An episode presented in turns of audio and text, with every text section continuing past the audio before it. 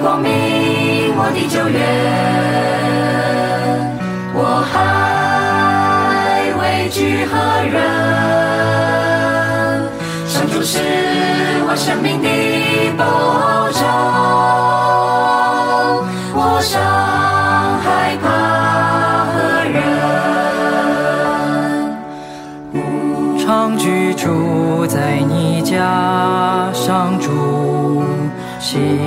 赏你的甘义慈祥，更深融入你的教会，上主常居住你的教会，上主。上主是我的光明，我的救援，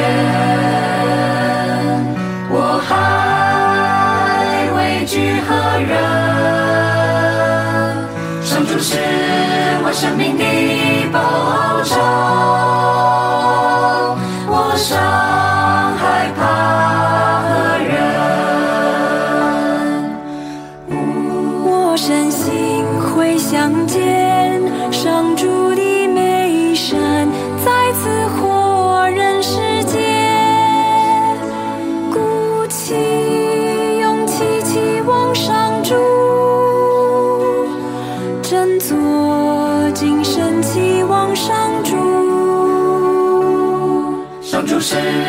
我的光明，我的救援，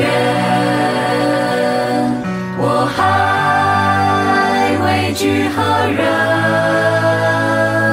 上主是我生命的保障，我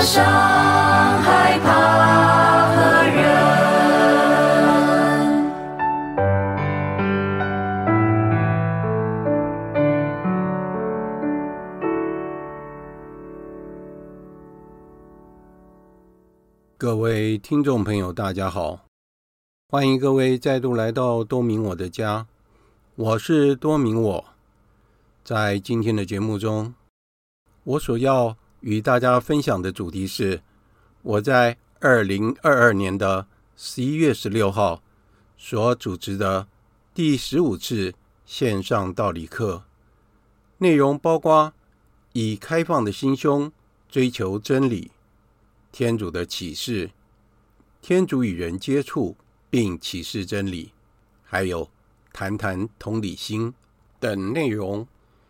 在节目开始之前，我想要跟大家聊一下我最近发生的一件事情。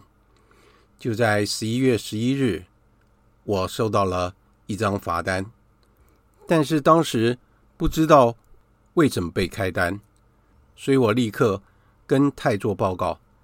太座告诉我说：“你要改一改你的开车习惯，而且你的脾气也需要改一改。”然后太座又通知我说：“从二零二二年的十一月十一日以后，所有的罚锾概不受理。”我回复他说：“很好，我也不再开车了，感谢您的搭乘，今后不再营业了。”当天下午，我开车到泰座的公司等他下班，我立刻传简讯给泰座报告说，亲爱的客户您好，您所叫的车子已经到达，正在一楼等候。若逾时十分钟，将先行离去。感谢您呼叫本车。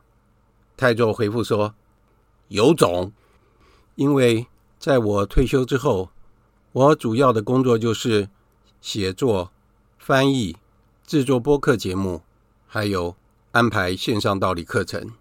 但是最重要的工作就是接送家人了。因此，我每天都不断地深化我的日常工作，特别是服侍家人。使命必达。以下就是今天节目的内容。那先请大家把那个麦克风打开来。我们先来做一个会见祷。万福玛利亚，你充满圣宠，主与你同在。你在妇女中受赞颂，你的亲子耶稣同受赞颂。天主圣母玛利亚，求你现在和我们临终时。为我们罪人祈求天主，阿门。圣加贝尔为我等起，圣保禄为我等起。好，那请大家先把那个麦克风先关起来哈。今天开始我们的课程。那我想先跟大家谈一件很奇妙的事情啊，我不知道大家有没有这种经验。就像我这礼拜一我遇到一件事情，我从七月二十九号跟狄刚总主教碰面。吃完晚饭之后，第二天早上他就摔倒，然后住院。很长的一段时间我都没有跟主教碰过面。那在礼拜一的时候，突然我的表弟突然跟我讲说，他的岳父住在那个更新医院里面，年纪很大了，住在更新医院里面。应该是说，啊，就是他太太的妹妹小姨子照顾他的岳父。发现隔壁床有一位长者推进来，推进来以后，有副院长、还有医生、还有一些护士进来探望这位长者。在探望的过程中，那他们也觉得蛮惊讶，怎么会有一位长者有这么多人来探望他？那之后，因为他小姨子也不是教友哈，等于是他太太家不是教友，他太太是教友，但是他太太家不是教友。他仔细一看。原来是狄刚总主教，他是看他的那个病历牌，又查了 Google，是狄刚总主教。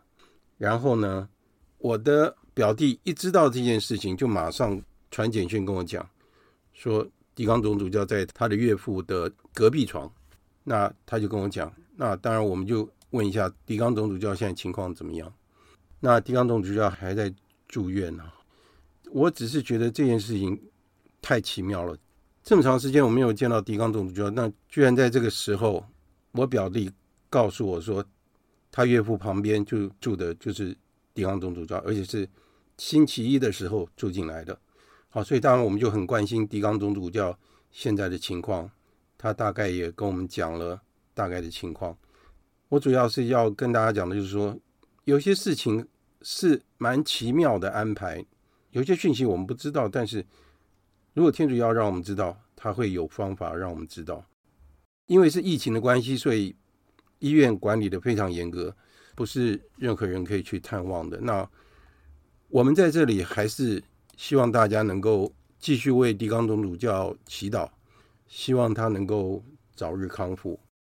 其实我原来想要跟大家分享我昨天贴出来一个贴文，但是我想留在最后，要是有时间我们再来谈。那我们先。开始我们今天的课程。上一次我们谈到说，以开放的心胸来追求真理，因为真理对我们很重要。那我们也非常清楚，我们从小一直到研究所或是到大学，我们所学的知识，啊，就是我们用我们的理智去学习的所有的知识，都是真理的一部分，而且不是全部。那我们也很清楚，这个世界上所有的受造物。都不是完美的，即使天使也是一样，所以所有的受造物都是一样的。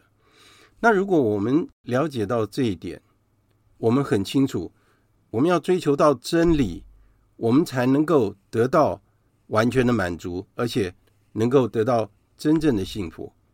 如果是这样的话，那我们所有的人，是不是都应该去成为神职人员？是不是这样子？因为神职人员就是全心全意的追求天主，对，为天主奉献，为天主服务。但是还有另外一条路，那 那就是主业团的道路。我不知道大家有没有看那个《机智医生》啊？我觉得《机智医生》的第一季我觉得蛮好看的，因为其中有一个郑源哈，他是一个小儿科医师啊，他从小就立志要当神父。那他家的兄弟姐妹好像有两个神父，然后好像有三个修女。那他是最小的，那他是小儿科医师，他一直想要当神父哈。可是他的家人认为说他应该要继承家业，他家是开医院的就对了。那所以希望他能够继承家业，可是他想要当神父。他在医院里面，呃，就他喜欢上这个这个女医师了哈，所以他就一直在挣扎，说他到底要。继续他的职业呢，还是应该？因为他都已经申请好了，要到意大利去学神学啊、哲学啊，就要准备当神父。可是因为他爱上了这位医生，叫做冬天呢、我不知道大家知不知道，他就开始挣扎，他到底要怎么办？所以其实我自己想一想，我也写了一篇短文哈。如果他们两个知道主业团的圣召的话，其实他不需要去成为神职人员呢，他只要在。他的日常生活里面，好好的组成一个家庭，然后呢，好好把他们医生的工作把它做好，他们就可以完成天主的旨意，是不是？这是我们从头到尾一直在讲普世成圣的召唤，就是这件事情。那当我们了解说，我们应该要全心的去爱天主，只有天主可以给我们完全的爱。还有完全的真理，所以我们会了解到说，天主对我们的重要性。我们也可以知道说，真理可以分成两个部分，一个部分是我们的理智可以了解的那一部分，我们可以分析，我们可以了解，我们可以学习的这一部分，我们称它为知识。那还有另外一部分是理智所不能了解的那一部分，因为我们说真理是没有办法。被我们完全了解的，除非天主愿意启示给我们，我们才能够了解真理。我们的理智没有办法了解的那一部分，我们要用信德的态度去接受它，接受这一部分。例如说三位一体的道理啊，还有罪的由来啊，或人的自由啊，还有很多的问题，可能我们没有办法去做非常适当的解释。那我们要讲的是说，人的理智是有限的，我们没有办法完全理解真理，所以说我们应该要有谦逊的态度，我们才能够接近真理。那接下来我讲第二部分，就是天主的启示。为什么天主的启示那么重要？因为天主就是真理的全部，天主就是真理，所以真理要依靠天主的启示，我们人才能够知道。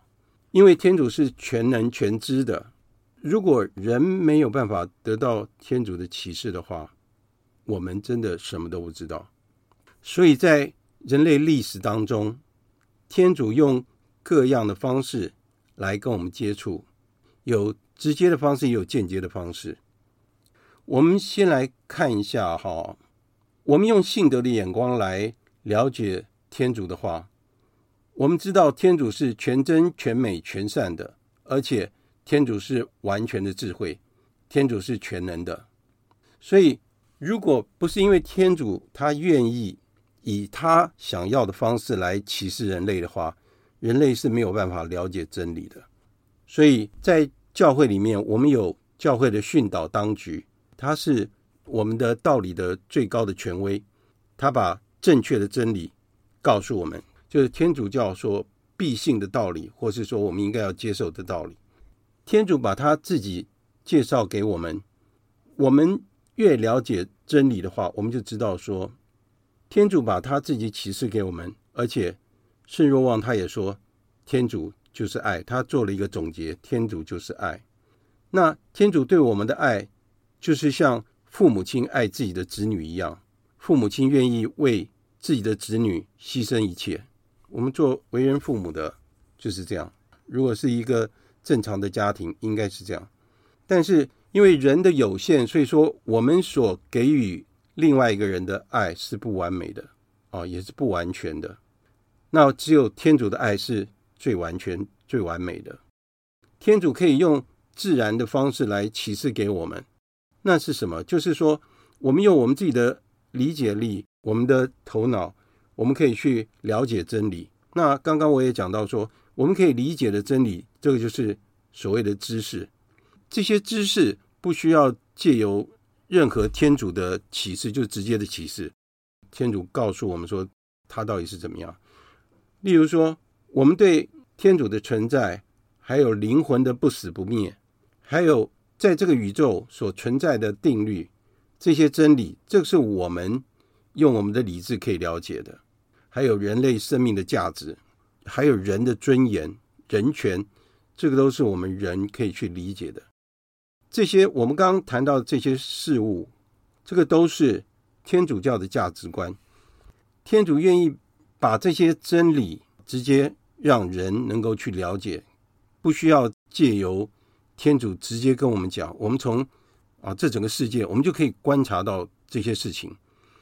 这样的话，我们可以借由这样的方式就可以了解真理。但是有一部分的真理，如果没有借由天主的启示的话，我们是没有办法了解的。这些真理有包括了，例如说是天主圣山的奥秘，或是恩宠是怎么来的。刚我讲罪的来源，或是为什么有自由，这个我们也都讨论过。那这些真理都是超性的真理，所以说，如果不是天主愿意启示给我们的话，我们没有办法了解天主的内在到底是怎么样。所以在这边，圣保禄他在希伯来人书，他告诉我们说，天主在古时曾经以多次并以多种方式，借着先知对我们的祖先说过话，而且在末期的时候，他借由自己的儿子对我们说话。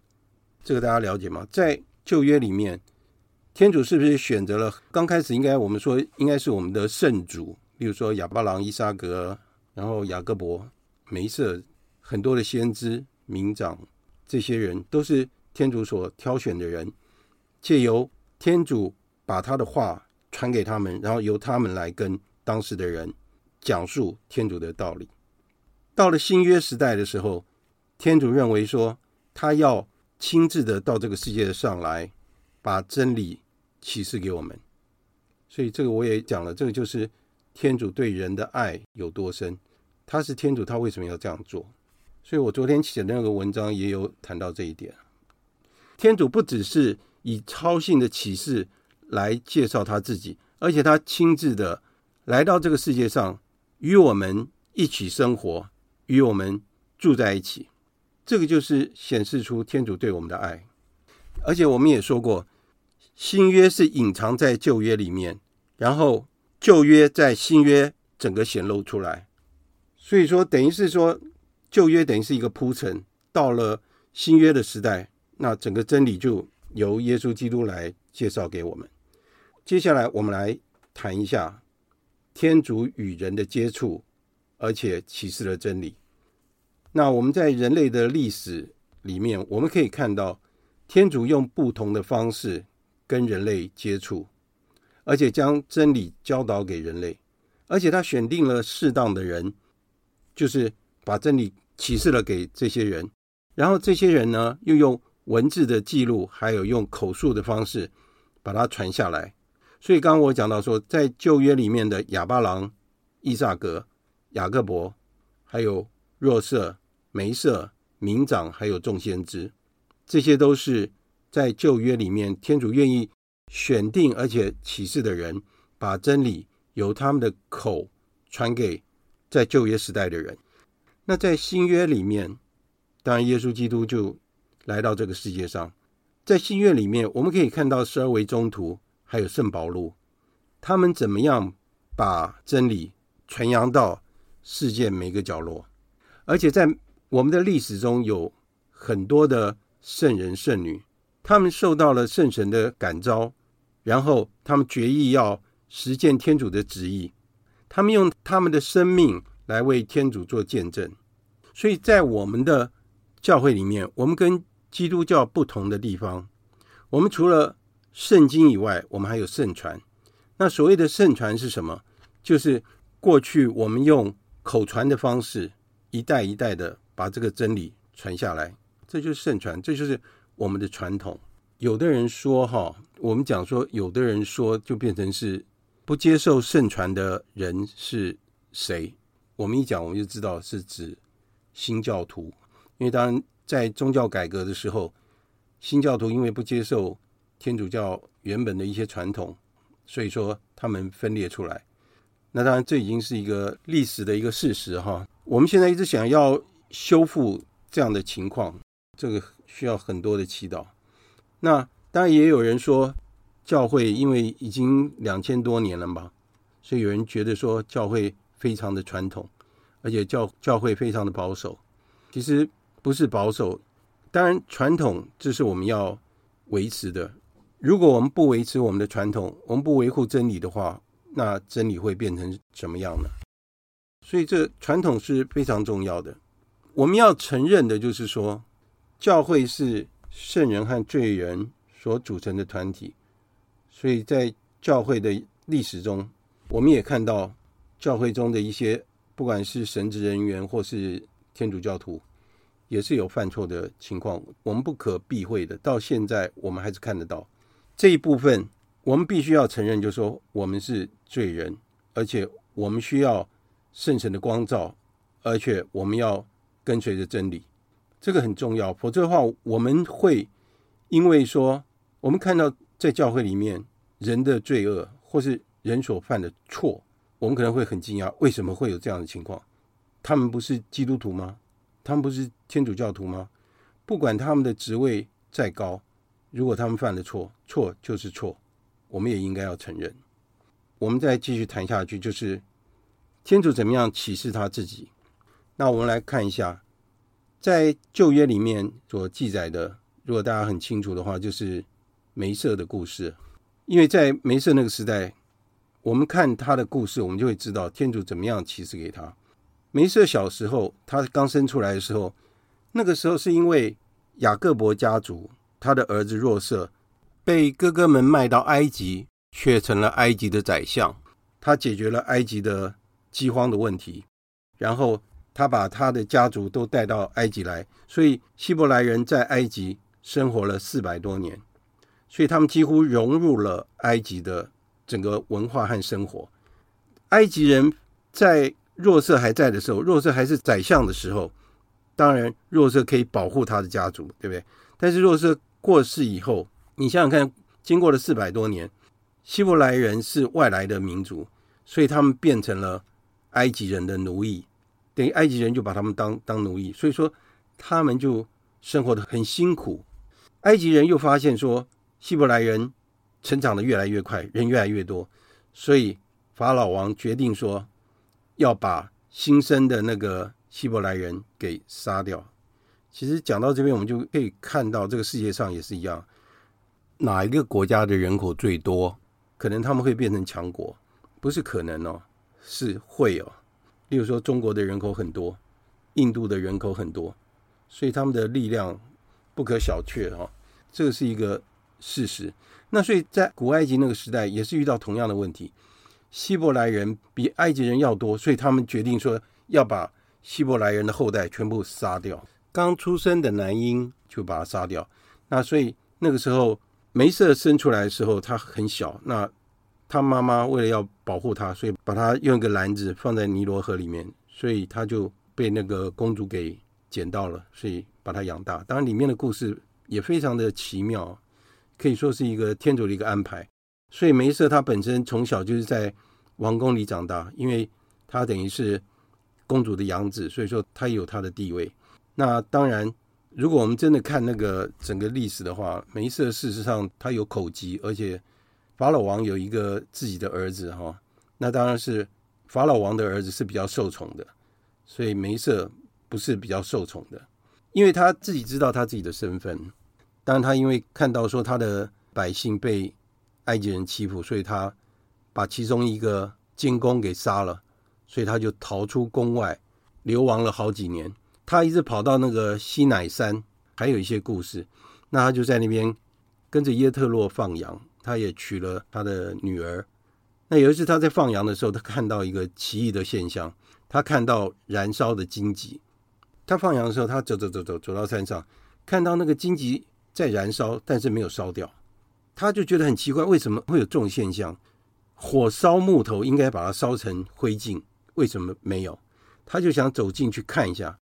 当他要走近看的时候，他突然听到一个声音说：“没事，没事，不可以到这边来，将你脚上的鞋脱掉，因为你所站的地方是圣地。”他想要接近那个燃烧的荆棘，但是他不能接近，因为有声音跟他讲说：“这个是圣地，所以你要脱掉你的鞋。”那在这个时候，在这个火焰里面，对他说了他的身份，就是这燃烧的荆棘，他自己的身份。他说。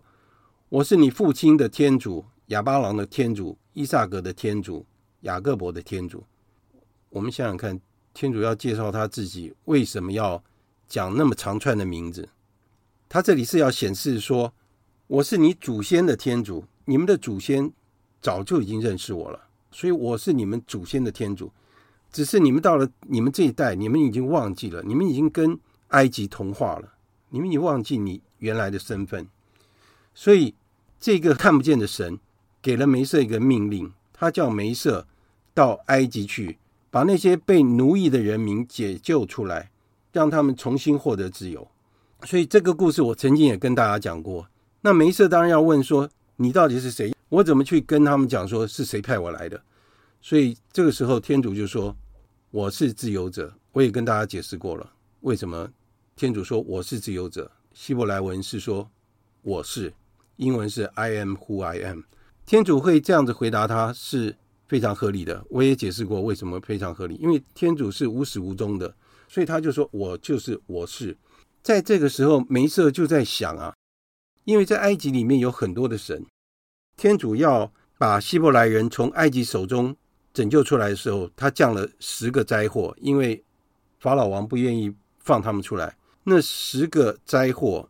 如果我们再去读圣经的话，其实那个就是打击埃及的十种神，他们有拜很多的神。梅瑟他这个时候就在想，这个神到底是什么神？因为埃及有很多的神明，到底是山神呢、河神呢，或者或者什么？甚至于那个蟾蜍也是一种神，蚱蜢也是一种神。反正埃及人信很多的神，所以他所听到的回复是他从来没有听到过的，而且是这个神告诉他他到底是谁。那事实上，天主的这个回答呢，因为天主讲的我是自由者，意思是说我是没有办法被界定的，而且我是没有办法被定义的。那我们也讲过说，我们从哲学和神学的角度，我们已经讲过说，天主就是存有的本身，对不对？我们已经讲过 i p s u m e s e 这个是多玛斯阿奎那他用拉丁文所说的，就是天主就是存有的本身。他就是让所有的受造物存在的那一位，就是存有的本身。他不是纯有，我们每一个人都是纯有。我也解释过纯有是什么。好，如果大家要，可以再去听前面几集。所以多玛斯阿奎那他在这边说，他不属于任何的物种，也不属于任何的种类，甚至于他不是纯有的其中的一个种类。这也就是说，天主是无法被定义的。这边有讲到说。有神学家他这样讲，他讲到说，天主是人所能想象的最大的存有。他这样的一个讲法听起来好像是，反正天主是最大的。问题是说，我们把天主定义成最大的存有，那变成是天主也是一个存有咯，是不是这样的？这种的说法很直接的说，天主就是至高无上的。但是我们再回头再想一下，如果我们把这个至高无上者再加上这个世界。那是不是还有比这个至高无上者更大的？等于就说，我们一直去做比较的话，到底哪个是最大的？所以我们只能说天主是无限大的，我们不能把它定义说天主到底是怎么样。所以在这边就他跟我们讲说，他说其实天主在讲他自己的时候，他说天主的本质本身就是一个奥秘啊，因为天主没有办法了解的。而且天主在讲说他是自由者的时候，他其实他的意思是什么？他就在跟梅瑟讲说：“你这个问题是很无聊的，你不应该这样子问我，因为我没有办法被定义，所以你不应该问我。我到底是谁。但是天主他自己还是给了一个答案给梅瑟，因为什么呢？如果我们问一个人的名字，我们可以想想看啊，这个是巴伦主教说的。如果我们想要去了解一个人的时候，我们问说你是谁？啊，例如说，我说我是林豪，那你们可能就可以在 Google 上面去查一下，哎，林豪到底是谁？或是不管你们任何人，你们可以去 Google 上面查，哎，这个人到底是谁？或是我们在电话簿，我们可以找，哎，有没有同样的名字？我们就可以知道一些蛛丝马迹，就想要设法去定义这个人，对不对？至少我可以更了解这个人到底是怎么样，他的背景是什么。你甚至于可以从那个网络上可以查到我的论文，哦，你打我的名字的话，所以天主为什么会说我是自由者？其实天主的回答就是。你不要问这么愚蠢的问题啊！你不要把错误的问题来问我。所以说，其实意思就是这样，就是你应该要闭嘴。那当然，其实这个意思就是说，天主是没有办法被定义的，所以他给了一个我们很好的一个答案。那我这边我分享一下今天的课，我大概差不多。那我分享一下我我昨天所接的那个贴文，就是讲同理心啊。我不知道大家有有没有读到。那我刚开始说同理心是什么呢？当，我们知道同理心就是能够去体谅别人，但问题是说，如果我们没有经历过痛苦的话，我们怎么会知道痛苦是什么呢？那如果我们没有犯过错的话，我们怎么会知道说罪恶对良心的折磨到底是什么样的感受？如果一个人没有被人遗弃过的话，他绝对不知道孤独的滋味到底是什么。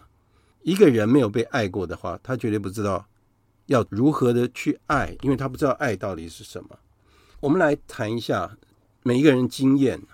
那如果有人告诉我们说他有这样的经验的时候，他经历了某一种情况，如果我们有同样的经验的话，我们没有办法提供好的建议给他，因为我们没有经验，没有办法提供任何的建议。例如说，我们遇到一个朋友，他对我们打开他的心门，告诉我们说。他曾经犯了什么样的错误？他也讲了实际的状况是怎么样，而且在那个罪恶的痛苦中是怎么样，而且他感受到绝望。如果我没有跟他犯过同样的罪，或是我没有同样的经验的话，我没有办法同理他的情况，我也没有办法给他安慰。还有一个我体验比较深的就是说，就像一个男人是没有办法体验一个刚刚流产的妈妈她内心的痛。因为我们没有怀孕过，我们不知道怀孕的感受是怎么样，我们没有办法体验到说一个孩子从一个妈妈的身体失去的时候，他会怎么样的感受，会有什么样的情况，会有什么样的感受，那是很痛苦，我相信，因为我知道，所以我们没有办法跟这位妈妈说，我完全理解你的感受，因为我不知道这个情况，我怎么可以跟她这样讲？但是我们可以跟她讲说，我愿意倾听你跟我说的话。我愿意陪伴你，甚至于我愿意把我的肩膀让你靠。意思就是说，我们可以陪伴他，我们只能陪伴，因为我们不了解那个情况到底怎么样。我为什么要讲前面那一段？就是说，当我们发现我们自己不断的犯同样的罪的时候，同样的犯错，我们大家可能会有同样经验，至少我有。在这个时候，我们可能会感觉到失望，因为我发现说我不断犯同样的错，我告诫我都讲同样的错，我们会感觉到失望。哎，我怎么还是这样？甚至于我年纪一大把，我还是犯同样的错。其实，在这种情况之下，我们不应该失望，因为天主要让我们知道，我们在这一方面是很软弱的。他希望我们不断的谦逊，努力的改进我们自己。然后，天主也愿意我们，让我们能够，当我们的朋友也有同样遭遇的时候，我们也能够有同理心，能够感同身受，而且给我们周围的人适当的鼓励。鼓励我们的朋友跟我们一起努力，就是我们现在讲的同道协行哈。所以圣保禄他有讲到说，对软弱的人，我就要成为软弱的；为了赢得那软弱的人，对一切的人，我就成为一切。为的是总要救一些人。我所行的一切都是为了福音，为能与人共沾福音的恩许。所以这边保禄讲得很清楚，我们遇到任何人。我们要能够跟他们一样，我们才能够理解他们的情况。所以最后我讲到说，默想基督的苦难。那我们都知道，耶稣基督来到这个世界上，是因为爱人类，所以他来到这个世界上，而且他为了要救赎我们，把我们从罪恶中解救出来，所以他到了人世间，他体验到什么？这是我想的，我们大家都可以增加。耶稣在这个世界上是不是体验到亲情、友谊、被批评、被责难、疲倦、悲伤、孤独、恐惧、被出卖、被背叛、被遗弃、被咒骂、被嘲笑、被鞭打、被吐唾污、被钉在十字架上，然后经历死亡，最后复活升天。这大概是耶稣基督在世界上所经历的一切。所以，我们可以说，你看，天主为什么要来这个世界上？因为他为了要了解我们，他为了要同理我们，所以他经历了我们在这个世界上所经历的所有的痛苦。所以，耶稣基督他可以跟我们讲说：“凡劳苦和负重担的，你们都到我跟前来，我要使你们得到安息。你们背起我的轭，跟我学吧，因为我是良善心谦的，这样你们必要找到你们灵魂的安息。因为我的轭是柔和的，我的担子是轻松的。”这句话事实上给我们很大的鼓励。那最后，我们用奥斯定的一句话，奥斯定他默想了耶稣基督的苦难以后，他所写的他的心得。他说：“上主，请把你的圣伤刻在我身上，并使我得到两种恩典，一个是痛苦，一个是爱。痛苦使我能够为了爱你而忍受一切痛苦；爱使我能够为爱你而轻视。”世界上所有的一切的爱，所以我们听到圣人的话，我们应该要跟耶稣基督求什么呢？好，那今天这个就是我要为大家所讲的课。我们现在请大家有没有什么问题要提问的？好，那个杜妈妈上次没来啊，那我们请那个杜妈妈先为我们分享一下好了。好，我讲到这个同理心哈，还是那个刚才。嗯，林豪兄有说到这个理啊，是就是如果你没有经验到，你就没办法去同理哈、嗯。对。那但是 我的想法是，嗯，这个同理心的理哈，应该指的是，嗯啊，人类里面哈，嗯，人哈，嗯，普遍共同的一些经验的理，哦、啊，我们能够去同理。对。啊，但是一些特殊的经验，嗯。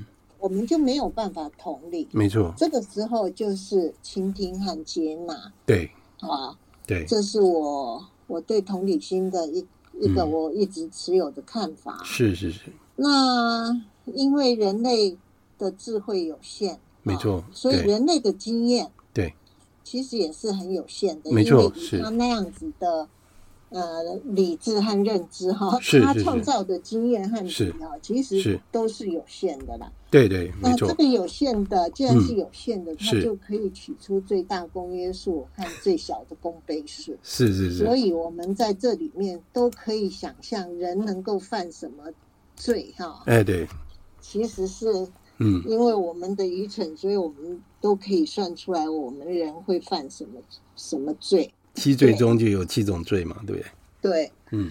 那讲到这个对罪哈，我一直也有一个疑问，就是，哦，就是我们常常会觉得，是，就是说我我的这个世界哈，好像是魔魔鬼在，嗯，在这个世界上，没错，影响很大。哟，对，影响很大。哎呀，犯错的人，嗯，犯罪的人，到底是？是怎么样去去把自己的罪哈做一个归结？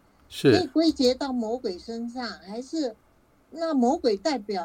也有人说啊，欲望啊，恶习啊，是是是不好的，对，不好的环境啊。但你可以找出千万种理由，对。但是我们有信仰的人，到最后我们会说是被魔鬼诱惑，没错。啊，那我们自己的责任在哪里？对。哦，嗯，都推给魔鬼，没错，每次都是这样子。责任在哪里？对，所以哈，这个是我一直疑惑的地方，一直疑惑的地方。那那我是相信有魔鬼，魔鬼的人，但是天主给我们自由意志，对，让我们做出选择，这就是答案。好，所以我在想，如果我们、嗯、如果犯错的话，是还是应该是自己负起责任来比较好哈。当然啦、啊，我们要面对啊，不，不能够推到魔鬼的魔鬼的那边。魔鬼真的很坏。啊，这是我我今天呃有 有感而发，也就是我今天的一个一感想是。因为跟大家分享，不好意思啊，因为因为刚刚那个现在网络跳出来，他说大概只有十分钟，那没有关系，我们有多少时间就用多少时间。那我们在这个世界上有三个仇人，好，三世仇，一个是世界，这个世界的诱惑哈，第二个就是魔鬼，魔鬼是黑暗的霸主，这个是保禄也说的，我们面对的是黑暗的霸主，所以他非常厉害，他一直在引诱我们。那我们刚刚也曾经讲过，我们的生命就是一个。属灵的战斗，我们必须要不断的战斗到底。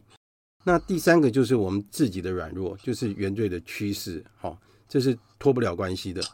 那当然，魔鬼怎么样引诱我们？我们要跟他奋斗到底，奋战到底的话，这是我们的自由，对不对？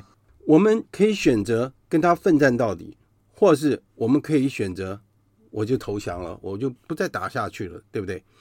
所以这个完全是由我们自己做决定。所以一个人的圣德可以非常的高，就是他一直拒绝魔鬼，一直奋战到底，最后他一定会进天国。好，那我请那个 Dudley，我们要是时间断掉的话，那就没有关系，我们就课就结束了。好，Dudley，我没有什么想要说的耶。那我点错人了。没关系，没关系。那反正有什么问题我们可以讨论，好吗？好的。好，谢谢。好，秀凤姐有来吗？我们把时间给别人好不好？我觉得那个少珍姐妹分享的很棒，好，对，已经讲的很好了，对不对？今天好像很紧张。好，凤琼姐，好，好吧，你我自己我是乱想一下，乱想的啦。是是。因为你刚才说三个同人嘛，三个同人，世界魔鬼。那我想说，我就比方说自己的软弱，我想软弱比较好吧，软弱对我讲比较轻松一点。对对对 对，这是其中一个。是，那软弱的话，我是想说。我先生过世了，也快两年了啦，所以是那我是感觉到说，我的感觉是说，他虽然说离开了，可是我觉得，我觉得还是觉得是好像都会跟他在一起，好像也没有去这种情分，是不是？是。所以想当，所以想当初啊，想当初我先生这个突如其来的病，其实我们呢，嗯，当初也是束手无策。是是是。是，当初也没有，也没有无法掌握很多细节，所以是。都无法把这个病情哈控能够控制这样。子，所以当初也是只有步步为营呐，把想把这个病魔打败，可是呢，真的是无能为力，所以也真的是当初也是真是痛不欲生呐。当然，所以嗯，那当然像是悲伤也是无济于事啦。是，啊、那但是可是呢，我们也不能。忘情以前的种种嘛，对不对？对对对。所以有时候就也是有这种从那个片段的记忆啦，对，来维持我们这个遍体鳞伤的了解躯壳了这样子。可是我我们还是有诸圣相通功，对不对？现在是两是是是诸诸圣对。那。所以有时候也是只有借着这个怀念、思念的，把他的优点啊，他的爱呀，对，那实际呢就行动起来这样子。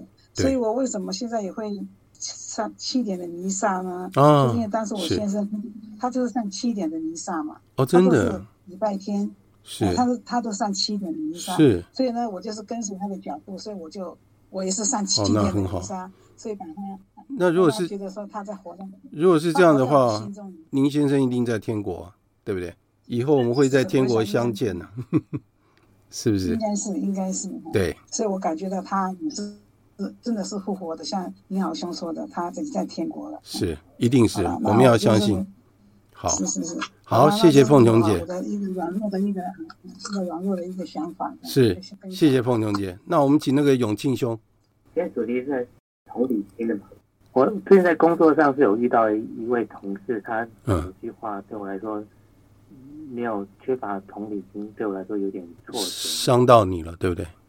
对对对。哦，因为因为我我爸爸已经一百零三岁啊，高寿啊。对，他他他其实我我在马祖的时候，我这趟回去看爸爸的话，发现他呃老化衰老的比较明显了，是，就是手开始会抖，然后衣哦。纽扣没办法穿好，是，然后开始有点大小便有点失禁的情况。哦，是是，因为我对，因为我有跟同事提到说，我爸爸身体状况，我可能之后会在班务上，嗯，可能需会需要请他帮忙的地方。对，但是现在因为明天就明年开始，就是有针对公务人员的对执勤的一些规定做了很多的限制。哦，是。然后我那个同事就拿这个限制说。呃，如果我爸出了状况，嗯，那这是我家的事，他没有办法去。嗯，是是是，嗯，呃，我了解。因为之前没有这种服勤的限制的话，其实我跟之前的同事对班，其实大家家里有状况，不是第一时间互相照应一下嘛，互相照应。对。那现在换了另外一个同事，嗯，他拿了这个这个要施行的新的的服刑规定是。讲讲一个，我觉得很缺乏同理心。没错，没错啊，因为我们没有办法限制人家的想法或做法，对不对？嗯，可能需要为他祈祷，希望他会不会有一些改变，是很难了，对不对？因为有时候我们的力量可能不够，只能依靠超性的力量为仇人祈祷，对不对？要不然怎么办呢？也是祈祷，希望说能够平安度过了，对不对？至少对啊。面对你爸爸的情况，希望能够很平安、很顺利的度过，对不对？我们可以为这个意向祈祷了，哦。好，好谢谢，那谢谢你跟我们讲。那淑兰姐，我听大家的分享，哎，很好，谢谢。啊，糟糕，我们的那个通话要结束了，那没有关系。如果结束的话，我们就结束了。那微微呢？嗯、呃，我我没有怎么分享，但是我我很那个听到那个。Oops！由于 Google Meet 在十一月以后有时间上的限制，只能用一个小时，所以本次的节目就在这里结束了。在结束之前，我们来做一个简单的祈祷：万福玛利亚，你充满圣宠，主与你同在，你在妇女中受赞颂，你的亲子耶稣同受赞颂。天主圣母玛利亚。求您现在和我们临终时，为我们罪人祈求天主。阿门。圣母玛利亚，我等希望上智之作为我等祈。感谢大家的收听，我们下次再会。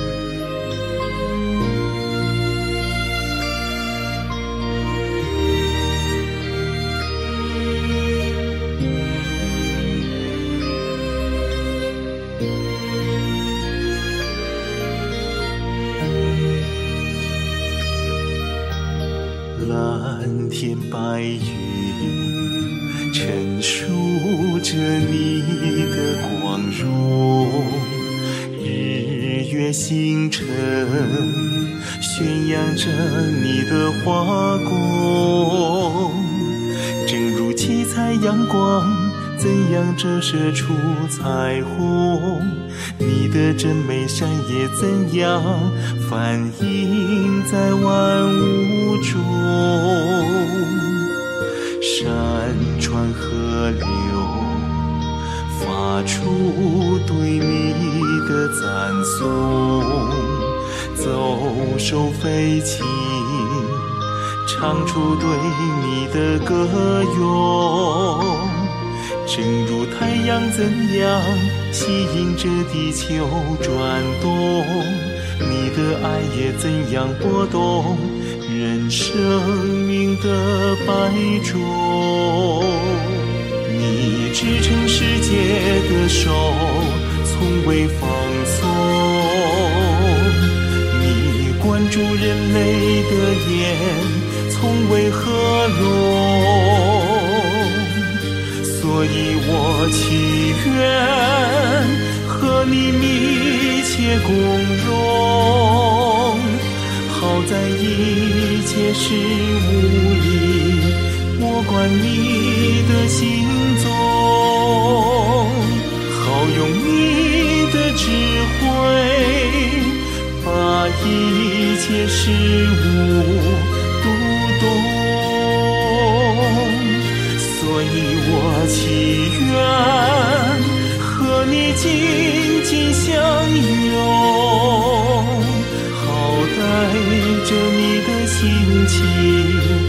世界里行动，